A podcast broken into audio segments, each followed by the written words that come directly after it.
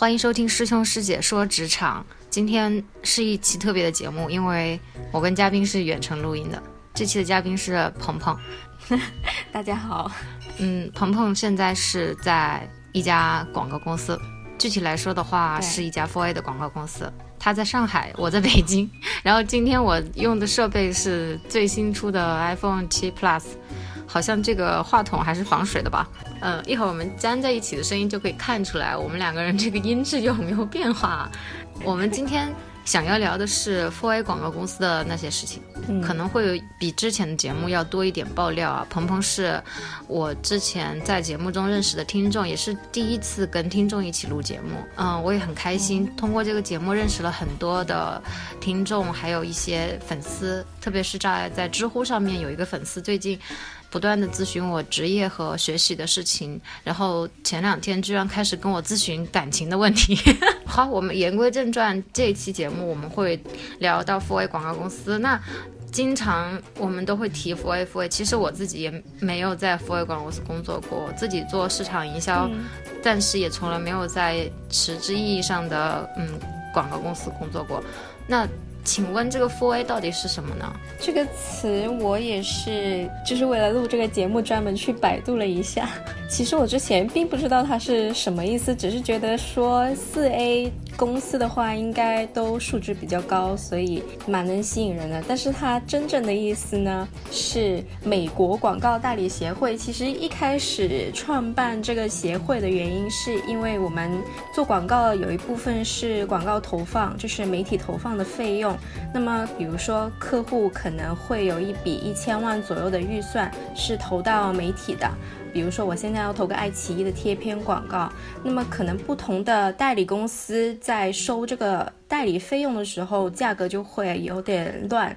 所以一开始他们创办这个协会是想说，大家规定你只能收取百分之十七点六五。的代理费用之后，大家就不用说恶性竞争了，就可以专心的想一些创意的东西。所以说，你进了这个协会之后，你就可能会比较专心的去想一些创意，那你自然作品的质量就比较高。所以进 Four A 之后，公司就会比较觉得算是行业的标杆嗯嗯，那既然是美国的一个协会，那在中国有没有本土的公司是 fora 公司的？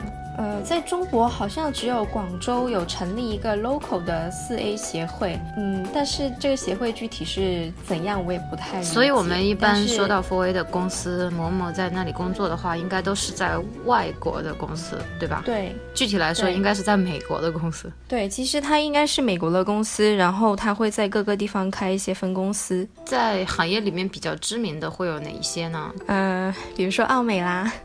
然后就是 BBDO 啊，或者是 TBWA，就很多很多，就是搜大概有前十是比较出名的吧。还有里里奥贝纳，嗯，对，就这这几家会比较出名。嗯，那如果说在本土的中国的公关公司和广告公司，比如说像蓝色光标，我也觉得它挺有名的。那它也不是 f o r A 的公司，对吧？但就是 4A 公司跟普通的广告公司之间会有很大的差别嘛？服务质量上面，或者说价格上面。呃，其实呢，现在在中国这个大格局之下呢，主要是分北上广这三地。然后呢，北京那边主要是蓝色光标这个集团，就是比较强势一点。在上海就是 WPP 集团。然后广州那边就会有一个广东省广告股份有限公司，是一个有一点国企性质的上市的广告公司。然后在上海这边，WPP 集团下面就会有很多家，像刚刚说的奥美啊，然后 JJWT，还有一些就是有好几家比较出名的代理公司，其实都归属在 WPP 集团下面的。对，主要是这么一个格局。然后说到 local 跟外资，就是跟四 A 的一些差别，可能是大家侧重的面不太一样。比如说像蓝色光标，它可能一开始是比较，它是以公关起家的，嗯，然后后面它 digital 也做得非常的好。然后像呃省广，就是广东省那一家名字很长的，在广州那边，它是。做三六零，就是说它可以帮你做很多东西，你可以整个品牌交给他去管理的，包括你后面的媒体投放都可以让他一起去做。但是在上海这边，很多很多四 A 公司都集中在这边，他们就是偏，就是每一家公司都有自己的强项，比如说，呃，某一家特别擅长做媒体投放策划，某一家特别擅长做广告创意的发想，这样子大概是这样子。如果是在呃 Four A 的广告公司毕业之后，你就去那边的话，是不是都还挺难进的？刚刚毕业去的话，最好是有一定的实习经验吧，因为很少人说我毕业之前是完全没有工作过，就是完全没有实习过的。他一般都是之前在其他的 agency 或者是什么公司的市场部实习过，有一定的经验之后，他再毕业来四 A 会好一点，或者是可以参加一些公司的针对毕业生的项目，但是这个是。非常困难的，就是可能全国只选五个人。对啊，我都没有听说过。对，就是 Four A 广告公司会在进行大规模校园招聘这件事情，跳槽过去的时候是有什么契机吗？竞争会很激烈吗？嗯，其实没有。我当时我一开始是在广州，我一毕业是在广州工作的。然后其实就是刚刚说的那一家名字很长的省广，然后它是有自己的毕业生项目的，就是针对毕业生，他每年可能会接收大概一百位左右的毕业生，然后进去工作了一年半吧，然后当时是想来上海工作，所以就是投了一下现在这家公司的简历，之后就是视频面试了一下就 OK，然后我就过来了。视频面试也行的。可以，就是其实我后来发现，面试这种东西是很讲究机缘巧合的，就是可能刚好对方是非常需要一个人，然后他这个 head count 如果现在没有人过来填，这个 head count 就没有了，所以就会有时候他招人招得急的话，就是就会比较容易进去。就是 Four A 广告公司，你进去的时候还是属于初级这个级别的吗？是。那初级的岗位大概有哪些分类呢？嗯，这个可以按照我们整个作业的流程来分一下，就是比如说一开始有个客户他需要做某样东西，那他就会找到客户部的，那客户部的初级岗位就是 A E，，这个是很经常听到的，就是 Account Executive，这是一些客户执行类的工作。然后 A E 接了这个 brief 之后呢，就会有策划部的同事，就是 Planner，他们就是会想一些品牌策划的东西。然后等到 planner 这边想了一些东西呢，会之后会邀请媒介部的同事，就会有 media planner，就是做一些媒体投放的一些分析，前期的 pre study。之后等到我们前面三个部门大概有定了一个。嗯，大方向之后会邀请创意部的同事过来。那么创意部呢，一般就会分为设计师，还有文案 copywriter。之后这就五个就是最初级的，然后也是最核心的一些岗位吧。然后其他的会有一些。Agency 他们会有自己的一些上传的一些东西，也会有一些比较特殊的部门，比如说有一些会有 production 这个部门，它就是帮他们做一些嗯事件营销的一些执行吧。然后其他的呢，就是一些正常公司都有的 HR、行政啊、法务、财务这些。我我一直以为 planner 跟创意那块是一样的，原来还是分开的。那我真的是误解了。因为 planner 是比较前端的东西，一般是要把一个品牌策划定下来之后，才会跟创意部的同事一起去想，去 brainstorming 一个创意出来。那这个 planner 具体在做什么呢？做 PPT 啊，把自己的方案让客户采纳，因为有很多竞争的公司嘛，所以那在这五个嗯。不同的职位，从销售啊，可以说销售吧，然后然后从销售到创意，再让客户接受你的方案，或者说他们买了，确定买了你们的方案，用你方案之前，那创意部门的人需要介入吗？还是说就是 planner 跟 media planner 还有 AE 介入就可以了？创意要介入的，就是我们通常通常说的比稿嘛，就是他还没有确定要给谁做的时候，我们先要比比稿的意思，就是一个客户他可能会同时找到。三四家 agency，然后就是说你现在都帮我们来做一个东西，之后看谁做得好，我们会选谁进行具体下面的执行或者是长期合作。在前面在比稿阶段，其实创意部的同事是已经要介入进来，因为我们需要做一些 demo 给客户看。看，就是呈现我们想表达的一个概念给他看的时候，需要一些视觉性的东西，或者是一些文字性的说明，都需要创意部的同事来介入。嗯，哎，我那天看到一个蛮有意思的东西，我先找一下，我分享给你吧。是一个漫画，你见过吗？是什么的漫画？就是在豆瓣上面吧，应该有一个那个广告狗的各种画像。哦，我有看过，是我们一个同事画的。真的啊？是你们同事画的？嗯，如果我没有如果没有记错，应该是它好像是以动物来画出来的。都是狗啊，广告狗啊。对，都是狗，都是狗。因为我是看过之后印象很深刻嘛，我想把这个嗯聊一聊，因为里边还是有一些细节还蛮有意思的。这是姜茶茶画的，他应该是之前在我们公司，现在不知道还在不在。我再看一下。你看啊，Planner Planner 狗吉娃娃没有存在感，所以工位也在角落里。各种调研分析市场，编出一个理由支撑创意。替创意撒谎的人，大事小事洞察不离口，是这样吗？对，是，就是这个意思。然后就是 planner，一般可能一个 team 或者是整个公司可能就一个两个，所以没有什么存在感。他们平时就是有时候正常来说应该是先有个洞察，出一个策划，然后再去想创意。但是很多时候呢，我们是突然想了拍脑袋想到一个创意之后，再跟 planner 说你要帮我。把它圆起来，就找一些数据来支撑。哦，所以它是支撑创意的理由，替创意撒谎的人。哦，我懂了，我懂了。然后下面有一个，哎，这个叫什么？他没有说名字。改了第八稿后，客户说还是第二稿好一点。不到下午两点，我们是不会来上班的。这是文案，文案狗，文案一定要用 Mac Mac Air，手里拿着一杯星巴克。比较装逼是这样吗？为什么胸前的那个衣服上面写的是六九？我不懂。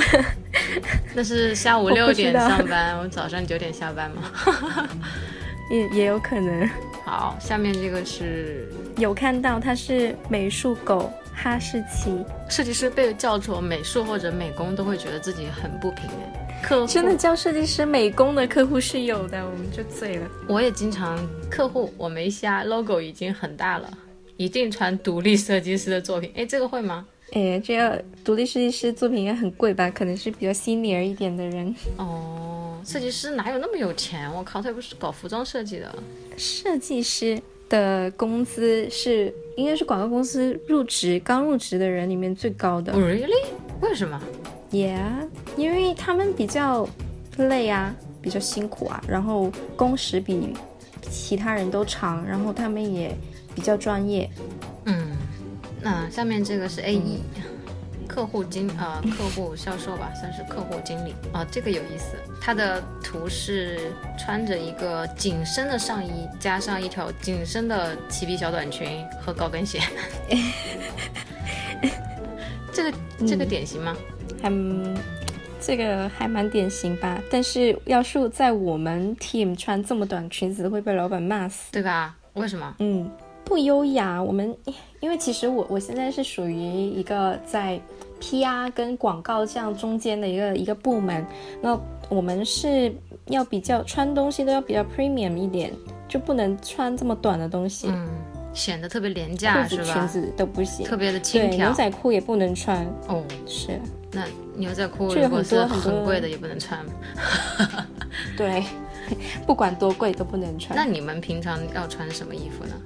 就是穿一些比较职业化一点，嗯，在上海会穿套装，不会，对，套装啊，或者是西服、西裤，嗯，裙子就不要穿的太暴露，或者是太休闲就好了，也不能这么紧吧，一般来说。对啊，这个其实有一点点，他就是有一点点夸张化，所有东西都是创意们。他说的是创意们，客户五点五十下了 brief，我先回家，明早给我 idea 哦。所以意思是说，A E 是下班最早的人吗？别人刚上班他就下班了？对，差不多吧。但有的时候要是实在是太紧了，要反复改东西，我们可能会陪创意加班。你就在旁边买点吃的，按按摩，说说好话，哦，那就是创意鼓励师是吗？对对对对对。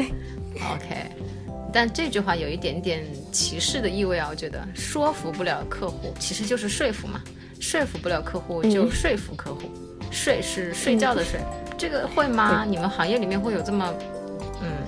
嗯，有的。哦，真的，但有时候不是说。我是为了说服客户，就不是我啊。但是我知道有这种事，就他也不是说我是为了卖稿还是怎么样，他可能就是一起加班加出了火花，OK，然后来了一发，就嗯嗯之类的，只是来一发而已，不会谈恋爱是吗？不会，一般都不会。好的，所以我懂了。嗯嗯，那如果是不太喜欢这种生活方式的女青年，是不是也需要？注意一下呢。我之前听那个新闻酸菜馆有一期节目，就在说职场性骚扰吧。它不一定是甲方乙方之间，它可能是嗯有一点点上下级，或者是呃我认识的某某行业里面的一个名人，哎呦我突然见到他了，哎呦他发现他在约我 这样子。嗯，我觉得就是你你如果是不喜欢的，你是比较传统一点点的，你就。不要给别人一一种可能性的暗示就 OK 了，就是自己不喜欢不要去做就行了，也不是说你一定要这样做才能在这个圈子里面存活下来。有很多很正经的人都很做到已经很高层了。嗯，那如果做了这样的事情，会引来同事的非议吗？肯定会啊，而且做不做都会非议啊。就是八卦是广告公司里面的哦饭，就不要做，因为做了肯定会被知道的。无论如何。然后这个 A E 不是女孩子就是 gay，直男做不了吗？很难，直男太难做了。为什么呀？那不是有客户甲方的一些高层，也可能是中年妇女嘛？中年妇女应该也会比较喜欢直男吧？嗯，他们可能直男就是会比较耿直，就是比较难有一些沟通技巧吧。所以你认为这是性别本身的一个优势？就比如说女孩子跟 gay 可能普遍英文能力会比较强一些，直男可能相对来说会差一些。哦，女孩子或者 gay 可能性格会比较比较嗯比较温和一点啊，或者是知道怎么去跟别人说一件东西。但是直男的话可能会也不说百分百，但是直男的话可能就是没有那么容易。跟客户的关系能搞好，呃，那创意的部门里面是不是 gay 也是比较多的呢？因为我身边有不少人是做朋友是做创意的，嗯，广告公司本来就蛮多各种取向的人吧，就是不管在哪个部门都会比较多。各种取向什么意思？跟就是有有呃同性啊、双性啊，或者是。先同后双再直之类的吧，跟这个行业和这个人的取向会有什么相关性呢？你觉得？我觉得这个是，就是有很多时候大家对这个行业就是觉得它包容性比较强，就是什么奇葩都有，所以就比较能吸引到这种。比较嗯特殊群体的人进来之后，人越来越多呢，就会更加吸引，就是一个循环。然后，而且有一些公司可能老板就是比较呃各种性取向的人，那可能你就必须是这个群体的人，你才可以混得比较好。所以甚至会出现一些，就是我明明是一个呃正常取向的人，我要假装我是一个同性恋来上位，都会有。有这么夸张？我听说那个那个就是金融这个圈子啊，其实，嗯嗯，还是比较直男的世界了。嗯，有朋友他会把自己伪装成一个直男，在这个环境里面生存，这是很正常了。就是是很多行业都会就是不想让人家知道你自己的特殊取向嘛。嗯，但是可能跟公司的文化也有一些关系。有一些也是金融的机构，但它可能就是一个。不管是从他的招聘来看，还是说他公司实际上执行的这个文化来看，都是崇尚多元多元化的。嗯，比如说啊，就是说这个员工的保险吧，他有商业保险，那他其实是可以给他的配偶，包括嗯，包括你的同性的配偶，虽然你们可能没有结婚啊，但是他是你的固定的 partner，也是可以为他上保险的。这个是我了解到的一些信息。但我觉得这样的公司，嗯。中国本土不太可能产生了，说实话。对啊，一般都是外资公司。对对，一般是外资的公司。然后下面这个公关狗，这个是类似于你现在的职位吗？性格脾气好，喜欢卖萌。这个衣服太丑了，就是不可能穿这样子上班。那我一会儿把这张剪到我们的那个，剪到我们的那个电台做封面这期节目。这个有点太丑了，真的。这个衣服它为什么画成这样呢？是平常穿的比较休闲吗？这有点像是一身运动服，就健身房的。对啊，嗯，搞不懂。嗯，我们我这个之前刚出来的时候，我们都讨论过，就是这个画风特别清奇，我们都不知道为什么会画成这样子。就是水彩吧，还蛮简单的。就是 他的这个衣服啊，平时公关狗肯定不会穿这样子啊。对啊，所以他是故意的。他这里有有一句话，觉得挺有意思的：起的比鸡早，赚的比鸡少。为什么要起那么早呢？他为什么这里要强调起得早呢？我我就不懂了。我还以为你们普遍都是起得晚的。他是他是不是为了押韵啊？我觉得这个东西不可尽信啊，怎么会起那么早呢？对吧？所以他是而且呃，说到说到起床时间，就是。四 A 公司起床时间是会比 local 广告公司要晚的，就是我们上班是没有打卡的，然后大概你十点到十点半到都是 OK 的。嗯，这样最好了。我最讨厌那种要打卡的公司了。哎，我 我知道 local 公司有很多都是打卡，打卡是对很多就是，特别是你之前不打卡，突然间要打卡了，那不是感觉给你上了一个镣铐吗？就是之前都自由惯了，你要么就一开始就打打打之前，你进入这个公司之前就知道打卡，你可以选择来或不来吧。你你上班上到一半，哎呀开开心心，突然间啪要打卡了，嗯，很多人就然后那一个月的工资就扣关了。也不是这么说，很多人都会选择走掉了。其实很多公司采取这种做法来约束大家的上班时间，我觉得是挺傻的一件事情。因为有事儿的时候，大家自愿都是在做事儿啊。那我加班的时候，你你没跟我算过？对吧？你没给我给我加班费啊？嗯，那你凭什么要约束我到了时间呢？太奇怪了。每天都为三幺五这一页啊，这个这三幺五这个曝光某某某企业的一些内幕啊，或者是被对消费者有害的东西，这个他们是在为了收更多广告费吗？呃，外界是这么传的，但是这一块我接触的还蛮少的，因为我们没有特别传统的去做一些 PR 的东西。但我知道，反正我一些 PR 圈的同学、同事，他们在这一页是不能睡觉的，就是随时待命。就有，然后要是自己服务的客户上班了，第二天就是可能接下来一个星期都不能下班了，这么惨。嗯，就要马上各种联络媒体，把一些报道压下来，然后找找关系，然后发一下声明什么的。我们再看下一个总监狗，稳重的工作狂。这个画是一个很随意的穿着，怎么还戴了一个头箍？对，这是一个创意总监。对，这个创意总监他穿了一个背心儿，一个我不知道这叫什么开衫儿，还有一个短裤，还叼着一根烟。会这样吗？对，就是就蛮正常的装扮吧。每其实每一个创意总监他都有自己的风格。然后我之前的那一个创意总监他就是这样子的，而且肚子也很大。哦，比不上 E C D 年龄和资历，所以要在美指和美指和文案面前装逼。美指是什么？是妹子吗？美指就是美术指导，好吧，这是一个比较高级一点的设计师的 title。十年前想的那个 idea 还可以拿来再用用。是说他们已经财死枯竭了吗？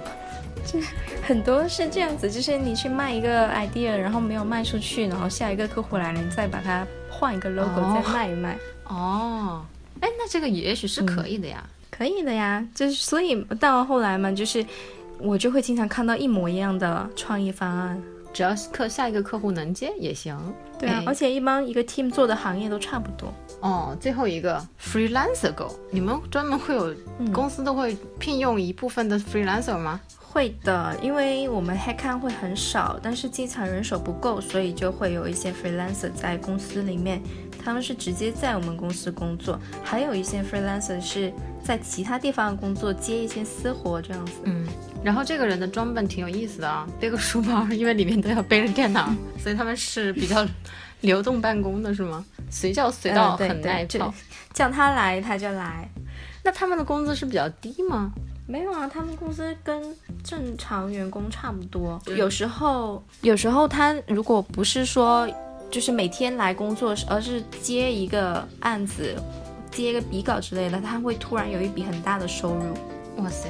之前我们有一个案子，需要有一个 planner，比较资深的一个 planner，然后就是他帮我们想一个策划方案，大概出了二十几页的 PPT 吧，然后他的呃收入是七万。哇塞，二十几页就能赚七万啊！对啊，厉害啊！是，但是他很资深了。那你这个费用怎么算呢？就他做出来就给你吗？还是说等到客户买单了他才会给你？你如果做一个稿子，客户没要，那还会给你钱吗？我身边有人是这样的，他做一个什么也是创意创作的东西，最后发现没用，然后一毛钱都没有，哎。嗯，不会，这是肯定是要之前谈好，就是如果客户不要的话是多少钱，如果他要了之后是多少钱，因为他要了之后还会有后续的一些服务，那是又加一些钱。哦，那你要赚到七万，真的是好厉害啊！那基本上，对你一年做个十个单子就。已经活得很滋润了，嗯，但是他们就是他们的钱也不是特别好赚，很多时候他们这种走账很麻烦，所以呢，他可能催催钱要催半年一年，所以都不一定能拿到手。所以这个配图上写的是能把上次的钱先结了再交我吗？啊，对，就是这个意思。为什么很难走账？就是它没有一个出处，我们内部都要走一些，就是你这次项目客户给多少钱，它放在什么部分是成本多少，最后我们利润多少，就突然多了 freelancer 这一块，就很难审核，很难通过。那不是劳务吗？比如说你外包的劳务，就不能算一个成本吗？一般 freelancer 不愿意走个人劳务，因为他那个税收特别高。哦哦哦，对，那他攒个发票不就得了吗？所以我们要把它想办法放到别的出处、别的成本，所以就查得很严啦。OK，听上去这个职业，如果你做到很屌的话，你做个 freelancer 好像很赚钱呢。嗯嗯，而且他们都会自己开一个 studio，然后请一些小朋友帮帮忙什么的，其实也不会特别辛苦。好的，那我们节目的上半段先聊到这里啦，我们下期再继续，拜拜，拜拜。Forget about the price. Yeah, yeah. Money, money, money. Money, money, money. Yeah. What dance? Price. Yeah, yeah.